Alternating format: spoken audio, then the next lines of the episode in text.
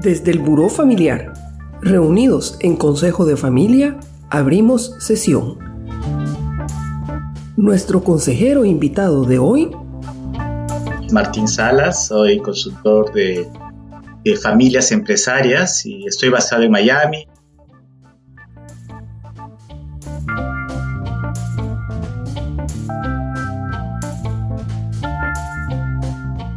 En agenda, el dilema de hoy. Una oportunidad de vender significa el fin del legado familiar. Martín Salas propone distinguir las motivaciones para una venta, que no siempre son negativas, y en todo caso, tres fases, preventa, venta y postventa, a la que asigna factores críticos. Martín, ¿por qué conversar de planear y prevenir si no hay una intención de vender en el horizonte? Eh, la realidad es que a veces existe una estigmatización de alguna manera eh, con el concepto de vender la empresa familiar. Eh, es como que una familia empresaria está colocando un letrero de fallamos. Y en realidad es parte muchas veces de un proceso natural de los ciclos de negocio y la idea es que también sea eventualmente la preparación parte del ciclo de planeamiento familiar porque también muchas veces se estigmatiza la empresa familiar, de que la tercera generación desaparece o la segunda. La realidad es que una empresa no familiar también tiene cierta vigencia, así que no hay una desventaja conceptual en una empresa familiar. Dentro de ese ciclo, efectivamente, eh, va a haber una oportunidad, sobre todo cuando es una empresa exitosa, de que alguien la quiera comprar. Entonces, siempre es bueno realmente estar preparado para, para una venta. Entiendo por qué propones que existan algunos acuerdos básicos. Esos que contemplan aspectos como, por ejemplo, cuáles son los innegociables o algunos límites mínimos y la designación previa de los intermediarios o los voceros, que independientemente del estado de las relaciones entre los familiares, trabajen en beneficio del grupo familiar empresarial. Toma el caso de la familia Campbell, el fundador ejercía con mano dura la dirección y restaba importancia a las rivalidades de sus hijos. Cuando falleció a causa del COVID, los hermanos no habían logrado resolver sus diferencias en, en la distribución de las gerencias. La oferta de compra por parte de un competidor los agarró totalmente desprevenidos y desunidos además, de tal manera que cuando al fin llegaron a un consenso como socios, era demasiado tarde. El comprador ya había perdido el interés y dos empleados clave, decepcionados por todo el ambiente de conflicto que imperaba en la administración, terminaron trabajando para él. Eh, pero ¿cómo prepararnos para un evento de propiedad aun y cuando existan diferencias en los aspectos de trabajo? Cuando se sorprende una familia porque tiene una posibilidad de vender es porque de alguna manera deben haber faltado eh, algunos aspectos claves de la planeación o del planeamiento, eh, Margaret. El nombre del juego, eh, the, name of the game, es planear y prevenir muchos aspectos en la dinámica familiar. Y una de ellas puede ser la de la venta, que ya sea que se haga de una manera formal, como nos encantaría que se haga, o intuitiva o informal, son aspectos críticos. La posibilidad de la venta puede generar lo que se denomina un wake-up call, una llamada de despertar para mejorar aspectos de gobierno, donde uno revisa un poco las expectativas de la familia y en donde, entre otras cosas, se puede manejar la posibilidad eh, de, planear cuál es la respuesta de la familia ante la posibilidad de una venta. La reacción del grupo en el momento de, una venta son, son acuerdos muy importantes, como dices tú, son acuerdos casi de, de, estratégicos, ¿verdad?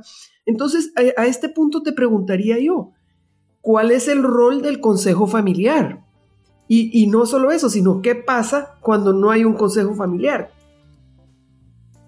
No, excelente pregunta, Margaret. Eh, la realidad es que si existe un consejo familiar, yo creo que la mitad del camino ya está andado, porque eso significa que la familia se ha preocupado de tener una instancia de comunicación de monitoreo de expectativas de la familia, porque como tú bien acabas de comentar, yo creo que el factor número uno para reducir el valor de una empresa está en los conflictos intrafamiliares en realidad.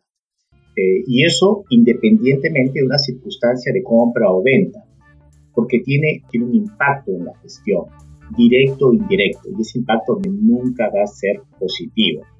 Entonces, el tener ese foro constante entre eh, la, eh, el manejo de los conflictos por un lado y por otro lado tener el alineamiento con la estrategia del negocio, saber de manera anticipada en el tiempo, con los procesos de comunicación apropiados, eso siempre va a generar eh, un, alineamiento de expectativas. Ahora, cuando no existe un consejo de familia, y, a lo mejor en varios de los países lo puedan identificar, muchas veces hemos visto en lugares espectaculares, geográficos, tanto urbanos como comerciales, estos lotes eh, de terrenos vacíos, ¿es así? Donde dicen, este terreno no se vende y algunas, muchas veces te dicen litigio judicial. No sé cuántas veces uno ha visto eso, ¿no? Y que es una manera penosa, triste, de básicamente publicitar los conflictos que existen entre herederos, entre miembros de la familia, se pierden oportunidades, se reduce el valor, el mercado toma ventaja de estas circunstancias al final del día. Entonces, cuando no existe un consejo de familia, lo primero que uno tiene que decir es eh, eh, identificar si hay, ha habido, uno, conflictos subterráneos que puedan afectar el proceso de definición si se quiere o no vender. Segundo, poder conversar exactamente por qué son esas razones. Ahora, es mucho más fácil tener estos estos procesos conversados con anticipación, de no estar de acuerdo y resolver los, acuerdos, eh, los desacuerdos de una manera eh, mucho más eh, practicada que hacerlo sobre la carrera. Porque no, no, tener un, no tener un consejo no hace que la familia sea disfuncional per se. Entonces tienen que manejar justamente lo que muchas veces denominan estos war, war rooms, cuartos de guerra, para justamente poder abordar todos los aspectos de una manera mucho más rápida y poder eh, implementar un consejo de familia temporal que eventualmente puede quedar en el tiempo. Así que eh, lo importante es mm, gestión de expectativas y reducción de conflicto, ya sea porque se tiene eh, los protocolos apropiados en un acuerdo o porque la armonía familiar lo genera cuando no se tiene un consejo popular. Qué interesante, muchas gracias Martín, nos quedamos con eso, con la gestión de las expectativas. Realmente, cuando hablamos de preventa, es que la familia tenga esa posibilidad de gestionar las expectativas. Muchas gracias, eh, Martín. Quedamos pendientes para, para una siguiente conversación. Buen día. Encantado, Margaret. Gracias por la invitación y con todas las ganas de poder seguir hablar de estos temas en cualquier otra oportunidad. Y un abrazo a tus oyentes. ¿Deseas poner tu consulta confidencial en agenda del Consejo de Familia? Escríbela a hola.burofamiliar.com. Comparte con las personas que te importan. Así aprendemos todos.